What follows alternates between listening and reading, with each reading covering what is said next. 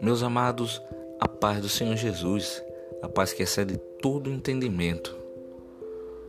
Ontem eu vi um questionamento de alguém que estava nas redes sociais que deu para perceber que ele estava mergulhado no pânico, no desespero, e ele perguntava: aonde está Deus em meio a um tempo de Covid-19?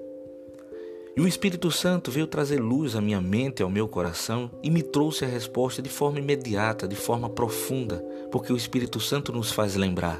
E ele me fez lembrar do Salmo 46, no seu verso 7 e verso 11, que está escrito assim: O Senhor dos exércitos está conosco. O Deus de Jacó é o nosso refúgio.